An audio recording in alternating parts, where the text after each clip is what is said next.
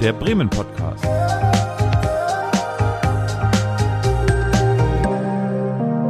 Aus dem Herzen der Hansestadt. Willkommen beim Bremen Podcast. Mein Name ist Olaf und ich begrüße heute einen ganz besonderen Gast, Marco Bode. Hallo. Ja, moin, hallo. Äh, ich weiß gar nicht, äh, ob man dich groß vorstellen muss, weil irgendwie du bist deutlich bekannter als die meisten Bremerinnen und Bremer. Äh, und vor allen Dingen kann ich mir so Fragen stellen wie, wann bist du nach Bremen gekommen, kann ich mir eigentlich schon fast ersparen, weil es gibt kaum einen Beruf, wo man mehr über einen Lebenslauf im Internet herausfinden kann als der Profifußballer. Das ist wahrscheinlich richtig, genau. Über mich gibt's nicht wenig im Netz zu finden. Ähm, das Allermeiste ist wahrscheinlich auch wahr, möglicherweise nicht alles, aber um die Frage trotzdem zu beantworten, das ist schon eine ganze Weile her. 1988 bin ich nach Bremen gekommen. Aus dem schönen Harz. Aus Osterode am Harz. Da hatte ich gerade äh, im Frühjahr 88 äh, Abitur gemacht. Und ähm, in den Wochen und Monaten danach hatte ich ein paar Anfragen im Fußball. Äh, und eine davon kam von Werder Bremen. Die haben mich dann zum Probetraining eingeladen. Ich glaube, da war ich dann irgendwie so im Mai war ich das erste Mal für drei Tage in Bremen ähm, zum Probetraining. Und da konnte ich offensichtlich ausreichend überzeugen, äh, so dass ich dann ja eben das Angebot bekommen habe, bei der zweiten Mannschaft damals, den Werder Amateuren, heute würde man sagen U23 zu spielen.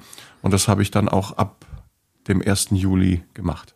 Ja, Osserode, äh, du hast gerade deine Heimat.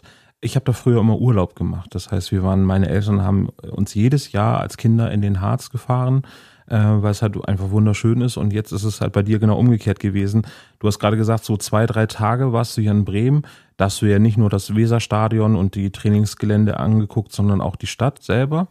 Wie war das damals? Wurdest du denn irgendwie eingeführt in die Stadt? Also hat man dir die, die Stadt gezeigt oder bleibt das alles im Verein?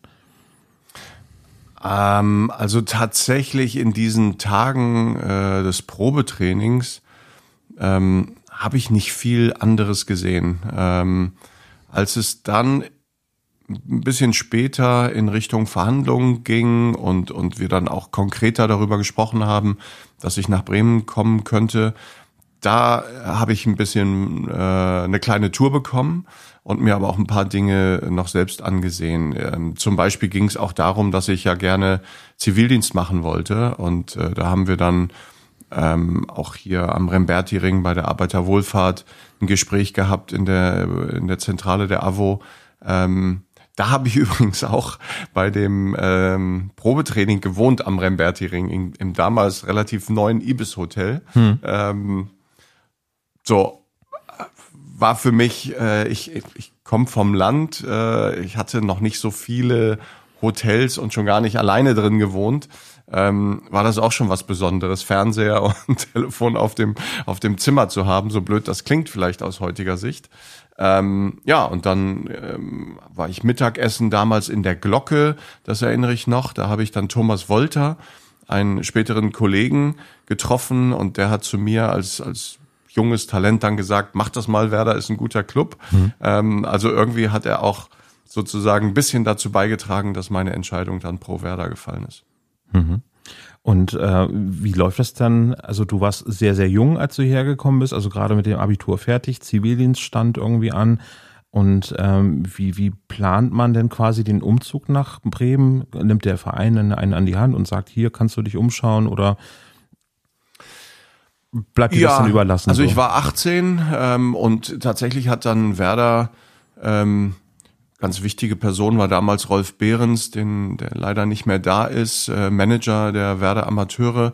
Der hat ganz viel von diesem Drumrum auch organisiert, also Zivildienst. Ähm, sie haben mir dann eine Wohnung gezeigt in der Wisch, ähm, in diesem Hochhaus, was glaube ich mal als Schwesternwohnheim für die St. Jürgenstraße gebaut wurde das war jetzt nicht super, super schön. Es war halt eine möblierte Einzimmerwohnung. Sie war praktisch. Aber ich bin dann relativ schnell umgezogen in eine Straße, die ähm, eigentlich dann perfekt zu mir passte, nämlich die Bodenwerder Straße. äh, ganz in der Nähe. Ähm, auch da geht vom, vom, von der Hovisch ab. Ähm, also in der Nähe vom Stadion. Und Ja, also der Verein hilft, aber du bist dann natürlich nach und nach auch ein bisschen auf, auf dich selbst angewiesen. Aber man hat Kumpels in der Mannschaft. Ähm, Zivildienst ging dann im Oktober los. Ähm, zunächst noch habe ich Essen auf Rädern gemacht und das ließ sich dann aber irgendwie nicht so gut mit dem Fußball vereinbaren. Deswegen bin ich dann in ein Altenheim äh, nach Abergen gewechselt und als Otto Rehagel mich dann äh, hat spielen sehen, hat er auch relativ schnell gesagt, schickt mir den mal zu dem zum Profitraining. Und dann habe ich irgendwann auch äh, zwei Vormittage eine Befreiung vom Zivildienst bekommen, um dann bei den Profis trainieren zu können. Also ähm, ja, sehr lustige äh, Zeit, eine schöne Erinnerung. Irgendwie schon ganz weit weg natürlich. Das ist jetzt, ja, weiß ich nicht, 88, rechne mal. Ähm, 35 Jahre bald, ja, nächstes fast, Jahr. Ja. Mhm. Ähm, und von daher, ähm, ja, ist, sind das jetzt nur noch so Bruchstücke. Aber sehr schnell habe ich Bremen als eine sehr schöne Stadt äh, wahrgenommen, die irgendwie Großstadt war und ist, aber irgendwie auch ein bisschen anders, ein bisschen dörflicher, sagen vielleicht manche. Ne? Dorf, Ein Dorf mit Straßenbahn ja, wird häufig gesagt. Genau, das wird ja häufig gesagt. Und da ich aus einem ganz kleinen Dorf kam, war es für mich wahrscheinlich genau die richtige Großstadt. Ähm, dann beginnt eine beispiellose Karriere bei Werder Bremen. Das heißt, du bist dreimal Pokalsieger geworden, hast äh, die, damals hieß es noch nicht Champions League, sondern den Europapokal, der Pokalsieger gewonnen und du warst Europameister und hast die Vize-Weltmeisterschaft 2002 quasi als dein Karriereende sozusagen gesehen. Äh, bist nicht mehr seit 2016 Rekordtorschütze für Werder Bremen. ja. Wurmt einen das? Auf jeden Fall. Ähm, demnächst findet ja Claudios ähm, Abschiedsspiel statt. Claudio ja. Pizarro hat mir ja den Rekord geklaut. Ja. Ähm, und äh, du machst acht naja. Buden jetzt beim beim äh, Spiel oder? Nee, nee, nee. Ich weiß noch nicht, ob ich spielen kann. Äh, hab hier und da jetzt immer ein bisschen mit kleineren Verletzungen zu tun und es gibt ja so viele Jüngere, die nach vorne drängen und in die Startelf wollen und da ähm, trete ich gerne einen Schritt zurück. Aber nein, es ist natürlich nur Spaß. Ich äh, habe ja auch nur für Werder gespielt. Ich war im Prinzip hauptsächlich Mittelfeldspieler, natürlich mit einem gewissen äh, Drang nach vorne, weil ich als, als Kind immer Stürmer war oder links außen. Und ja, als Claudio dann wieder zurückkam, war mir schon klar, dass er den Rekord vermutlich knacken würde. Und als Aufsichtsrat habe ich mich natürlich damals auch über jedes Tor, das er geschossen hat, gefreut. Äh, noch mehr habe ich mich aber gefreut, wenn es jemand anders geschossen hatte. Vorlage zählt ja auch. Ne? ähm, nee, aber ist schon okay. Jetzt bin ich die Nummer zwei, Vize-Weltmeister. Manchmal muss man äh, auch mit dem zweiten Platz zufrieden sein. Ich gehöre nicht zu denen, die sagen, der zweite Platz, da ist man schon erster Verlierer. Also das würde ich nicht so sehen. Du hast Bremen, äh, Werder Bremen nicht verlassen, hast sicherlich auch mal Anfragen von anderen Vereinen bekommen. Ähm, was spielt denn da eine Rolle, um den Verein zu behalten? Ist es natürlich ein sehr erfolgreicher Verein? Äh, spielt auch die Stadt eine Rolle, wo man sich wohlfühlt? Definitiv. Das war für mich immer sehr wichtig. Ähm, tatsächlich gab es unterschiedliche Phasen in meiner Karriere. Also in der ersten Hälfte eigentlich, die erste Hälfte der 90er Jahre, ähm, hast du ja schon gesagt, haben wir mit Otto Rehagel fast jedes Jahr einen Titel geholt. Eigentlich haben wir jedes Jahr in meiner Zeit einen Titel geholt, bis auf äh, das allerletzte Jahr, da sind wir Vizemeister äh, geworden, also wiederum Zweiter. Ähm, scheint mich zu verfolgen. Dann ist Otto gegangen, dann gab es ein paar schwierigere Jahre ähm, mit schnelleren Trainerwechseln und etwas weniger Erfolg. Aber mm, paradoxerweise bin ich in der Zeit dann Nationalspieler geworden und, und äh, 1996 dann auch Europameister. Äh, bei der Nationalmannschaft immer mal wieder so rein und raus, aber ähm, ja, in der Zeit gab es dann auch vor allem so Mitte der 90er nach der EM 96 Angebote von anderen Vereinen. Also ich bin ganz stolz darauf, dass ich zu denen gehöre, äh, gehöre die Uli Hoeneß auch Nein gesagt haben äh, und den Bayern. Ähm, ja, Dortmund, Schalke, Hertha. In der Bundesliga waren einige Interessenten. Ich habe aber für mich relativ früh die Entscheidung getroffen, dass ich äh, innerhalb der Bundesliga nicht unbedingt wechseln wollte, weil ich mich bei Werder sehr wohl gefühlt habe, weil ich mich in Bremen sehr wohl gefühlt habe und eigentlich auch dachte, das ist was Besonderes für einen Verein zu spielen. Wenn überhaupt, hätte mich wahrscheinlich ein englischer Club mal weglocken können von Werder. Und da gab es aber einfach äh, hier und da mal so ein paar Sondierungsgespräche, aber eben nie das perfekte Angebot. Mhm. Als du nach Bremen gekommen bist, wie hast du denn die Stadt entdeckt? Also was war so die ersten Sachen, die du in Bremen so als besonders erachtet hast? Also bist du in die Diskothek gegangen oder, oder in die Clubs, sagt man heute. Was waren so deine ersten Aha-Erlebnisse in der Stadt?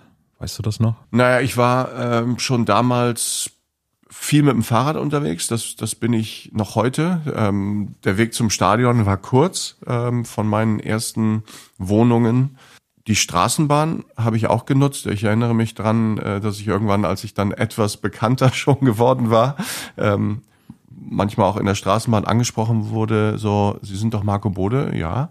Warum fahren Sie Straßenbahn? so, also, ne, man, das ähm, habe ich auch immer ein bisschen genossen, so dieses Image der etwas andere Profi, der mal mit dem Fahrrad zum Training kommt und eben nicht ein dickes Auto. Ich hatte auch ein Auto, ne? Nicht, dass wir uns falsch verstehen. Aber so Statussymbole waren für mich nie so wichtig. Und Bremen, ich glaube, ich habe da alles so ein bisschen versucht mitzunehmen. Also ich habe äh, später dann auch direkt am Bürgerpark gewohnt. Den liebe ich äh, bis heute. Ähm, das Viertel natürlich. Und da bin ich auch mal hier und da in die Disco gegangen. Ähm, so wie Lila Eule äh, damals oder in der Neustadt Modernes gibt's ja immer noch ähm, das Litfass war so eines meiner Lieblingscafés, aber auch, ähm, auch, auch andere. Ähm, so ähm, irgendwie, ja, wie man halt, wenn man neu in eine Stadt kommt, lernt man nach und nach alles kennen. Ne? Viel Zeit habe ich natürlich auch im Parkhotel verbracht, weil das unser Quartier war vor den Spielen. Also ich habe irgendwie nach der Karriere mal ausgerechnet, dass ich, glaube ich, drei Jahre meines Lebens im Hotel geschlafen habe als Fußballprofi. Also ungefähr ein Viertel der Zeit ist man halt im Hotel. Ne? Daran kannst du dich wahrscheinlich nicht erinnern, aber da haben wir uns zum ersten Mal persönlich getroffen. Nee, das zweite Mal persönlich, weil ich hatte damals einen ähm, Schülerjob äh, zur Freimarktzeit. Und äh, da stand ich an der ähm, Schranke vom Parkhotel und habe die Schranke hochgemacht für die Hotelgäste. Und das war natürlich dann zu den Spieltagen, war das dann natürlich ja. äh, hauptsächlich äh, Werder. Äh, ich kann mich noch daran erinnern, dass Uli Borowka mit seinem, ich glaube, es war ein weißer Porsche damals dann vorgefahren ist und äh, genau, ähm, da stand ich dann damals an dieser Schranke und habe die immer hochgelassen. Das war sehr interessant und da haben wir sehr interessante Bremerinnen und Bremer kennengelernt. So. Ja. Und das du erste, verzeihst mir, dass ich mich jetzt daran nicht erinnere. Äh, und auch äh, das, äh, bei, ich glaube, das war damals das Carfu-Fest auf dem Rennplatz. Da waren damals auch äh, Promo-Veranstaltungen mhm. von Werder Bremen. Äh, da war ich aber noch äh, drei Köpfe kleiner, glaube ich. Da haben wir es, glaube ich, das erste Mal gesehen. Okay. Aber das wirst du wahrscheinlich nicht wissen. Aber ich werde sowas natürlich nicht vergessen. Ja. ja. Ähm, was man dir nicht nehmen kann, ist äh, die, na, sagen wir mal, Auszeichnung. Du bist der fairste Spieler der Bundesliga-Geschichte. Das heißt, in deiner Spielzeit, 13 Jahre, wenn ich richtig informiert bin, hast du 15 gelbe Karten, keinen Platzverweis bekommen. Ist das für dich wichtig gewesen oder hat sich das einfach aus deiner Mentalität her ergeben? Das eher letzteres. Also ich habe das nicht äh, bewusst verfolgt. Ähm, ich weiß noch, das erste Mal, dass mir dieses Thema so wirklich äh, dann bewusst wurde, war, als irgendwann die Deutsche Olympische Gesellschaft äh, beim, beim Training vorbeikam und mir eine Medaille überreichen wollte, weil ich offensichtlich 100 Spiele, Bundesligaspiele in Folge ohne gelbe Karte geschafft hatte. Ich war selbst überrascht eigentlich ich wusste schon, dass ich nicht viele gelbe Karten äh, bekommen habe in meiner Karriere. Ich glaube, in der Bundesliga waren es zehn äh, und wahrscheinlich die anderen fünf dann in den anderen Wettbewerben. Aber das, ja, ich glaube, es war eher meine Mentalität, so wie ich groß geworden bin, so wie ich erzogen wurde, so wie ich Fußball gesehen habe, wie mein Spiel auch war als Offensivspieler, kriegst natürlich prinzipiell auch weniger gelbe Karten. In meiner Zeit saßen die vielleicht auch noch nicht ganz so locker wie heutzutage. Und letzter Punkt, vielleicht hat mein gutes Image dann auch bei den Schiedsrichtern hier und da mal dafür gesorgt, dass sie gesagt haben, ach komm, das war Marco, der äh, meint es nicht böse, äh, lass ich mal stecken. Okay. Weißt du denn, wer äh, derjenige mit den meisten Karten war von deinen Mitspielern? Ja, du hast Uli Borowka erwähnt, Hm? der könnte es sein. Mirko Votava ähm, war auch ein aggressive Leader, würde man heute sagen. Wahrscheinlich nicht mein guter Freund Rune Brazet, der immer in der Abwehr äh, auch mehr oder weniger ohne Foul ausgekommen ist. Also der wird auch sehr wenig gelbe Karten, als Verteidiger fast noch außergewöhnlicher. Ähm, nee, ganz genau weiß ich es nicht. Hilf mir mal. Wenn ich richtig informiert bin, ist es Thorsten Frings gewesen. Mit 79 Karten. Aber Okay. das sind halt auch nur statistische Sachen, die ich vorher gelesen habe und jetzt Ja. nicht aus dem Stegreif wüsste. Ja, und es war dann auch schon eine etwas andere Zeit. Ja. Ich glaube wirklich, dass gelbe Karten über die Jahre ähm, sozusagen, dass die, die Anzahl der Karten, die in der Bundesliga generell gegeben wurden, mehr wurden. Also in den 90ern musste man sich in Anführungsstrichen mehr anstrengen, um eine gelbe Karte zu bekommen. Ähm, da war noch mehr erlaubt. Ähm, und Thorsten Frings, ja, ist ja dann auch in der Rolle später gewesen, wie, wie Mirko Votava oder Uli Borowka auf der Sechserposition. Da musst du auch mal ein taktisches Foul machen. Ähm, und da, da gab es dann halt immer eine gelbe Karte sozusagen. Ähm, das äh, ist ja auch eine Sache, die dich auch so auszeichnet. Du hast an der Bremer Uni studiert, nur kurz. Philosophie hattest du angefangen und ähm, beschäftigst dich auch jetzt noch mit Schach sehr viel. Womit fangen wir an? Wollen wir mit der Uni anfangen? Bist du mit dem Rad zur Uni gefahren damals auch? Ähm, äh, vor, vor der Bremer Uni-Zeit ähm, lagen einige Jahre, wo ich an der Fernuniversität äh, in, in Hagen studiert habe, sozusagen ein Fernstudium gemacht habe. Äh, das war Mathematik ähm, mit, mit Nebenfach Wirtschaftswissenschaften. Das habe ich sozusagen neben dem Fußball ähm, versucht und das war für mich auch immer wichtig, nicht nur Fußball zu haben, sondern ein bisschen Kontakt zum normalen Leben zu halten, ein bisschen die Birne für was anderes zu benutzen als, als nur Kopfball, obwohl Kopfball natürlich für, mein Spiel schon auch wichtig war bei, äh, bei meiner Größe. Aber ähm, ja, und irgendwann war das dann mit Mathematik und so, das wurde alles schwierig, als ich auch Nationalspieler geworden war. Und dann habe ich ähm, tatsächlich das abgebrochen und habe gedacht, ich will noch mal ein bisschen auch reinschnuppern in eine normale Uni, Präsenzuni und habe mich dann tatsächlich in Philosophie eingeschrieben in Bremen und auch ein paar Vorlesungen besucht, ein paar Scheine gemacht, aber wenig. Es war wirklich dann im Grunde nur ein Jahr. Ähm, also ich glaube, ich habe einen Schein in Einführung in die Logik und Erkenntnistheorie oder theoretische Philosophie. Also eigentlich so Sachen, die auch nah an der Mathematik waren. Das waren so Dinge, die mich immer äh, am meisten interessiert haben und auch bis heute interessieren. Ähm, Schach passt da vielleicht auch auf den ersten Blick ganz gut rein in, in diese Welt. Ähm, also ich ja, bin schon ein Mensch, der ähm, eben nicht so eingleisig äh, in Richtung Fußball unterwegs war. Das hat mir, glaube ich, viel geholfen, die Dinge auch immer wieder einzuordnen, weil du, du kriegst natürlich auch mal auf die, in Anführungsstrichen, Schnauze und verlierst mal und liegst am Boden. Ne? Und da hilft es dann, wenn du nicht alles vom Fußball abhängig machst, sondern dein Selbstwertgefühl irgendwie auch noch durch, durch andere Dinge ähm, ja irgendwie beeinflusst werden können. Aber du bist ja nicht in der Mensa gewesen, sondern äh, Doch, doch, ich war auch mal in der Mensa. Ja? Ja, ja, also Sagt der Ernährungsberater von Werder Bremen denn nicht, da lieber nicht essen oder? nee, das gab's damals noch nicht. Also ähm, um ehrlich zu sein, haben wir, glaube ich, die deutsche Meisterschaft 93 auch mit ähm, Steak und Pommes vor dem Spiel geschafft. Also äh, das war und und das Schlimme war wahrscheinlich eher Sauce Bernays äh, an der Stelle. Ja, aber sehr lecker, ja. Das gab's noch nicht so wirklich. Du hast äh, zuletzt ein Buch veröffentlicht, ähm, was äh, jetzt gerade im, im Juni erschienen ist. Ähm, Tradition schießt keine Tore. Jetzt ist Werder gerade aufgestiegen. Äh, hat sich deine These damit erledigt schon mit der Veröffentlichung des Buches oder? Nein, äh, das glaube ich nicht. Ähm, vor allem ist der, man darf Titel und die Hauptthese nicht verwechseln. Der Titel ist Tradition schießt keine Tore. Ähm, und was wir mit dem Titel und sicherlich auch in Teilen des Buches äh, damit ausdrücken wollen, ist, ähm, dass Tradition allein halt nicht ausreicht. Äh, trotzdem bin ich äh, davon überzeugt und ähm, da geben wir auch viele Beispiele, dass Tradition zu haben und auch große Erfolge zu haben, eine große Fanbasis zu haben, viel Identifikation hier in Bremen und der Region auszulösen, das sind ja Stärken von Werder und, und auch generell von Traditionsclubs. Ähm, aber das allein reicht halt nicht, um deutscher Meister zu werden. Und die Zeiten haben sich halt stark geändert und davon handelt das Buch eben auch, dass die Entwicklung des Fußballs generell am Beispiel Werder schon viel ähm, und anderer Traditionsclubs, aber eigentlich ist es auch ein Buch über die Fußballbranche ganz generell. Deshalb auch aus meiner Sicht nicht nur für Werder-Fans interessant.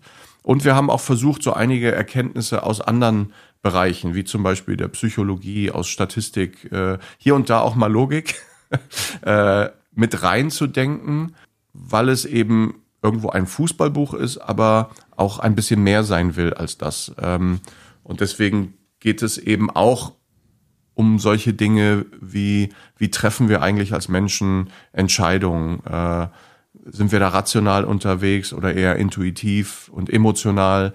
Welche Möglichkeiten haben wir auch Entscheidungen zu beurteilen? Was sind eigentlich gute und schlechte Entscheidungen? Wie findet man den richtigen Trainer? Kann man aber auch übertragen auf wie findet man äh, den, den richtigen CEO für ein Unternehmen? Also ich glaube, es gibt ja viele Parallelen zwischen Fußball und dem Rest der Gesellschaft. Und, und deswegen ist es, ja, hoffentlich ein spannendes Buch. Es soll ja immer noch Leute geben, die es noch nicht gelesen haben. Also machen wir an der Stelle nochmal Werbung. Wir packen den Link auf jeden Fall in die Shownotes rein, dass sich jeder auch noch selber darüber informieren kann.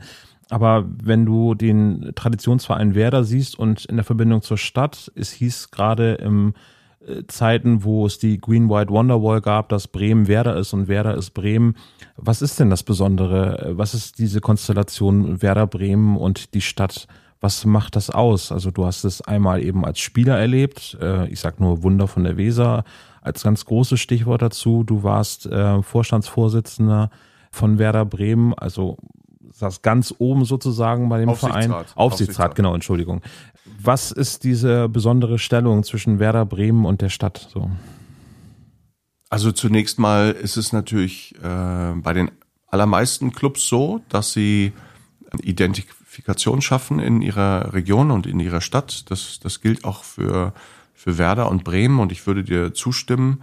Werder, wir haben immer gesagt, Werder braucht Bremen und Bremen braucht auch Werder. Die Menschen, ja, identifizieren sich mit diesem Club, ich glaube auch mit seinen Werten. Ähm, für mich auch in der Führungsrolle bei Werder auch schon ein bisschen als Spieler, aber sicherlich später noch mehr. Ich habe immer versucht darauf zu achten, dass Werder auch für etwas steht, für eine Haltung, für Werte.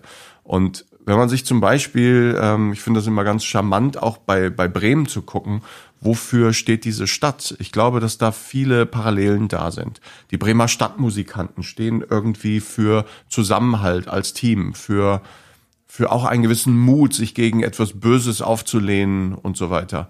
Und ich glaube, dass Werder, obwohl es ein Fußballclub ist, eben auch dafür steht, positive Werte äh, zu vermitteln, ähm, für soziale Verantwortung auch sich einzusetzen. Ähm, für mich ist Werder immer ein oder sollte immer ein sehr menschenfreundlicher äh, Club sein. Und Bremen wünsche ich mir auch als, als menschenfreundliche, weltoffene, tolerante und mutige Stadt. So, das gelingt beiden nicht immer. Werder ähm, so äh, ist sicherlich nicht immer auf dem Platz auch mutig und und und innovativ unterwegs gewesen und äh, ich glaube Bremen als Stadt hat auch immer wieder Probleme ähm, so den richtigen Weg zu finden und und auch mutig nach vorne sich zu entwickeln Richtung Zukunft aber trotzdem gibt's da viele Parallelen und Gemeinsamkeiten die ähm, aus meiner Sicht eben auch mit dazu beitragen dass die Bremer und, und die Menschen hier im Werderland Werder gut finden und dass Werder aber auch sich in dieser Stadt gut aufgehoben fühlt. Schaust du denn noch Werder-Spiele oder äh, also als, als Fan sozusagen oder hat sich dieser Blick für dich verändert? Also wie hast Kaum. du jetzt den, den Aufstieg äh, miterlebt zum Beispiel? Also ähm, zunächst mal war ich ja noch bis Oktober im Amt, das heißt die, die erste Phase, auch die schwierige, Phase der Aufstiegssaison habe ich ja noch als Aufsichtsrat ähm, miterlebt. Ähm, und gerade in dem Sommer waren natürlich einige schwierige Entscheidungen zu treffen. Ähm, wir haben mit, mit vier Mitgliedern aus dem Aufsichtsrat entschieden, nicht mehr anzutreten. Aber ähm, ich glaube, es war da wichtig, in diesem Sommer auch eine gewisse Handlungsfähigkeit zu erhalten. Die Geschäftsführung ist an Bord geblieben. Frank Baumann ist an Bord geblieben, der in dem Sommer auch einen äh, sehr überzeugenden Job gemacht hat, was die Kaderumgestaltung angeht. Wir haben mit Markus Anfang neuen Trainer äh, suchen müssen und gefunden, der jetzt rückblickend vielleicht fragwürdig erscheinen mag, aber ähm, in, in dem Sommer, glaube ich, ne, trotzdem eine gute Entscheidung war. Ähm, und er hat einen Fehler gemacht, aber ähm, wir sollten jetzt, glaube ich, andersrum auch nicht den Fehler machen als Beobachter und sagen, dass er ein schlechter Trainer war für Werder oder, oder das nur sozusagen äh, durch, durch den Wechsel zu Ole Werder, äh, Werner dann alles besser geworden ist. Das war sicherlich ein wichtiger Punkt. Aber ich will nur sagen, in diesem Sommer waren viele wichtige Entscheidungen zu treffen. Ähm, und auch nach meinem Ausscheiden aus dem Aufsichtsrat verfolge ich die Werder-Spiele. Ich war tatsächlich jetzt eine Weile nicht im Stadion bei den Heimspielen, ganz bewusst, um auch für mich so ein bisschen, ja, so, so ein Zeichen zu setzen, dass sich was verändert hat. Aber ich verfolge die Spiele und bin auch mit, ähm, mit, mit vielen Menschen bei Werder in Kontakt. Und ganz ehrlich, auch die Bremer reden mit mir, ähm, als ob sich eigentlich gar nichts verändert hat. Also ich, ich bleibe ja irgendwie auch ein, ein Werder-Gesicht und eine, ein, ein Mensch, der irgendwie ähm, auch für Werder steht. Du stehst auch für den Sport Schach. Äh, du bist äh, Veranstalter einer sehr großen Schachveranstaltung, die jetzt gerade vor, ich glaube, vier Wochen stattgefunden hat, hier auf dem Bremer Marktplatz unter dem Motto Schach macht schlau. Kannst du etwas über das Projekt sagen? Ja, gerne. Also das äh, Projekt Schach macht schlau findet vor allem im Unterricht statt, also übers ganze Jahr. Die äh, Aktion, das, das große Fest auf dem Marktplatz, was wir eigentlich jährlich machen wollten, jetzt zum zweiten Mal gemacht haben, durch Pandemie ist es ein paar Mal ausgefallen. Ähm, das ist quasi nur das Highlight. Die eigentliche Arbeit im Projekt findet äh, im Unterricht statt. Weil die Idee ist, dass Kinder an Bremer Grundschulen oder im Land Bremen äh, eine Stunde Schach im Unterricht haben. Das funktioniert so, dass sich die Lehrerinnen und Lehrer im Grunde freiwillig dazu entscheiden, da mitzumachen ähm, und natürlich das mit ihren Schulen und, und Schulleitungen absprechen. Dann bekommen sie von uns Material, das sind Arbeitshefte, das sind Arbeits, das sind Schachbretter, das sind Demobretter für die Tafel, das ist auch eine Software, die sie nutzen können im Unterricht oder auch zu Hause. Das bekommen sie von uns als Verein, das erste Buch e.V. alles umsonst. Ähm, und sie müssen sich aber committen, wirklich eine Stunde Schach im Unterricht zu nutzen. Und die Idee dabei ist wirklich, dass durch dieses Schachspiel und durch das Erlernen des Schachspiels ähm, die schulischen Leistungen sich auch verbessern. Also eigentlich wollen wir ein Bildungsprojekt sein und nicht den Schachsport fördern. Äh, das ist vielleicht etwas, was indirekt auch noch ein bisschen geschieht, aber die eigentliche Arbeit ähm, ist, ist im Unterricht für quasi die Bildungschancen von, von Kindern in der Grundschule. Ähm, das ist das zweite Projekt unseres Vereins, das große erste Projekt was ja auch unseren Namen gegeben hat, äh, lautet das erste Buch. Das machen wir schon seit 20 Jahren, dass Kinder Geschichten schreiben äh, und Bilder malen. Wir machen daraus ein Buch und dann kriegt das jeder, äh, jedes äh, Kind in der ersten Klasse von uns geschenkt.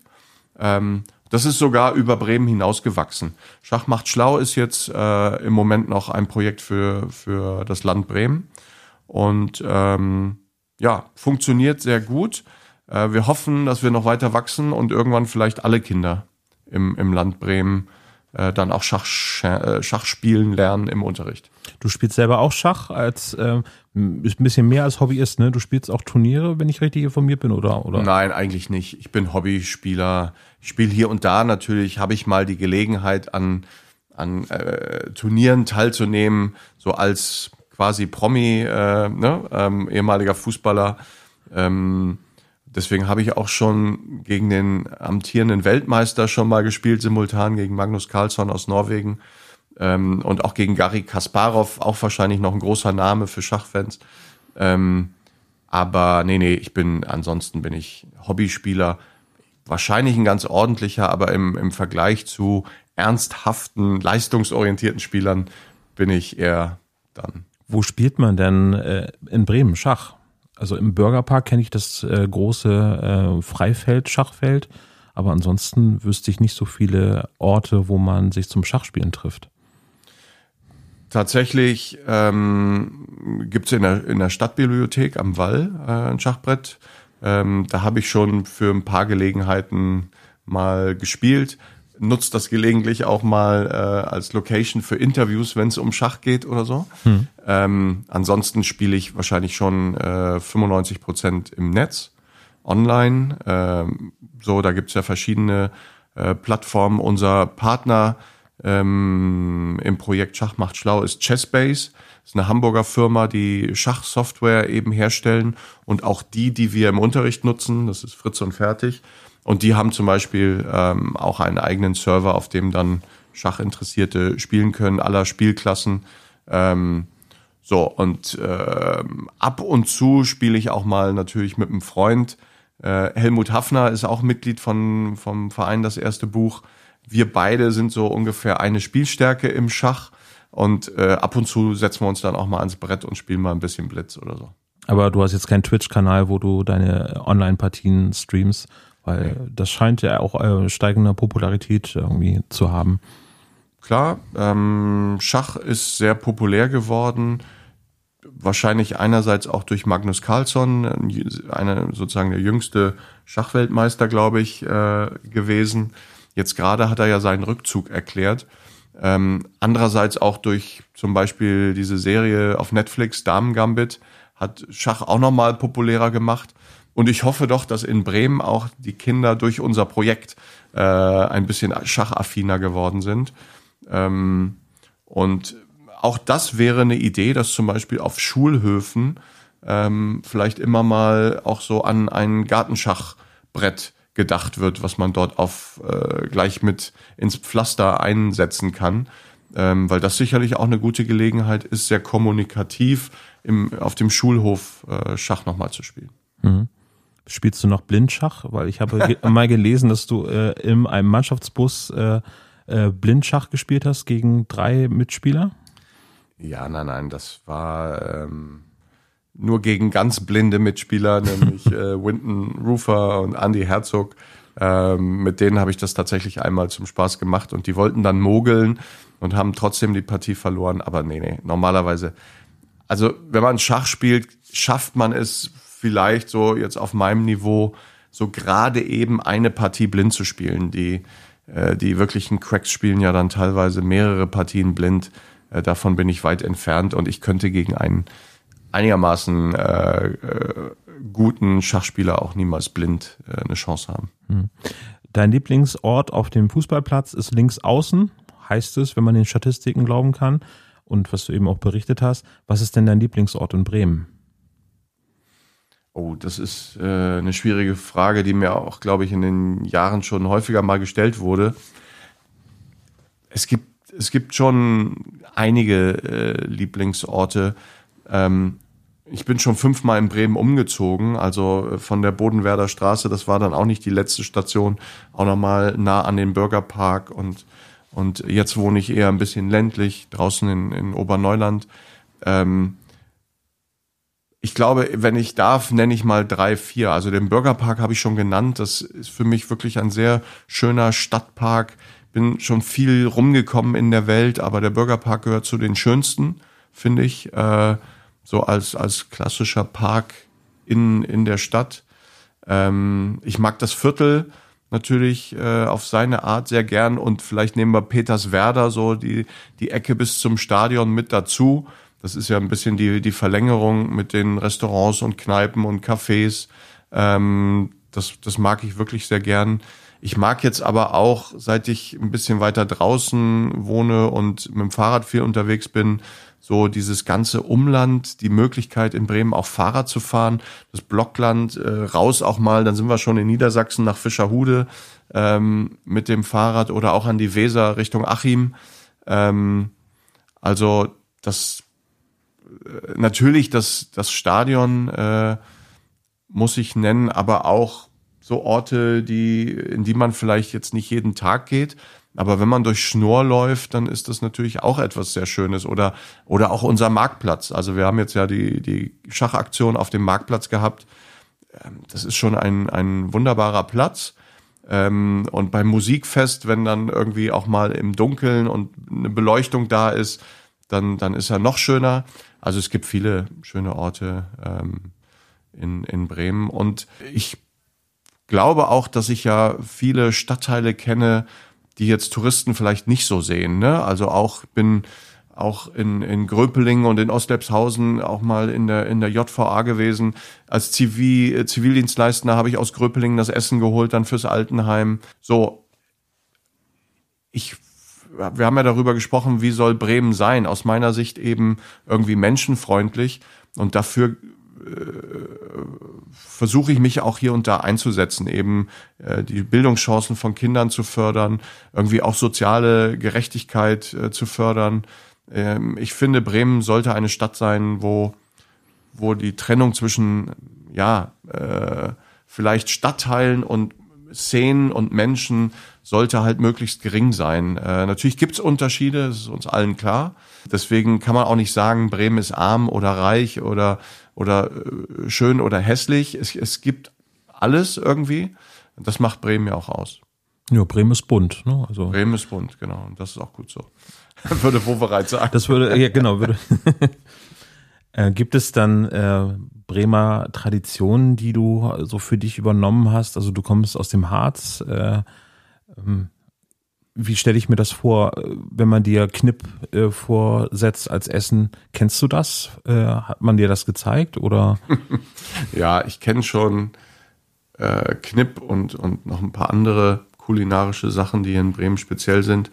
Ähm, bei uns in der Heimat gab es ja auch schon Braunkohl, Grünkohl hier, wobei ich glaube in Bremen ganz traditionell nennt man es auch ja. Braunkohl, korrigier mich. Ja, genau, hatten wir mit Herrn Bovenschulte auch schon besprochen. Er sagt auch Grünkohl, ich kenne es auch als Braunkohl, meine Eltern ja. sagten das, die sind in Bremen. Als Kind mochte ich es gar nicht so gern, aber die Variante hier in Bremen oder auch in der Region, äh, die hat mich dann schon überzeugt. Also das zum Beispiel esse ich, esse ich sehr gern.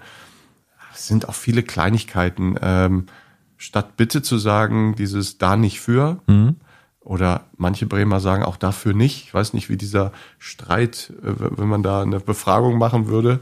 Also äh, Uwe Hartgen hat immer dafür nicht gesagt, glaube ich. Und der ist eigentlich in Bremen ja groß geworden. Ich sage eher da nicht für. Aber ähm, solche kleinen kleinen Sachen äh, natürlich schön schon und und äh, der Gruß Moin ist einfach auch äh, natürlich irgendwie Standard geworden. Gibt es denn Sachen, die du aus deiner Heimat mit hierher gebracht hast? Also wird jetzt im äh, Weserstadion in den Kabinen Schirker Feuerstein getrunken oder etwas Vergleichbares?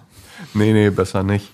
Eigentlich habe ich da, glaube ich, nichts, also außer das, was ich jetzt selbst so als Persönlichkeit habe, habe ich jetzt nichts Besonderes aus dem Harz ähm, oder aus der Region mitgebracht als, als Ritual oder, oder sowas.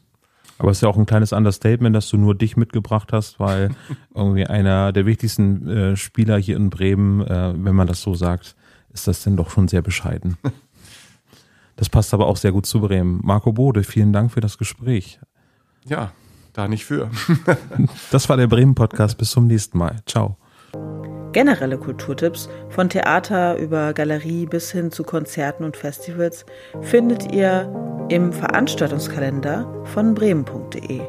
Interessierte Übernachtungsgäste können sich an unsere Bremen-Profis über bremen-tourismus.de melden oder direkt anrufen unter 0421 308 0010.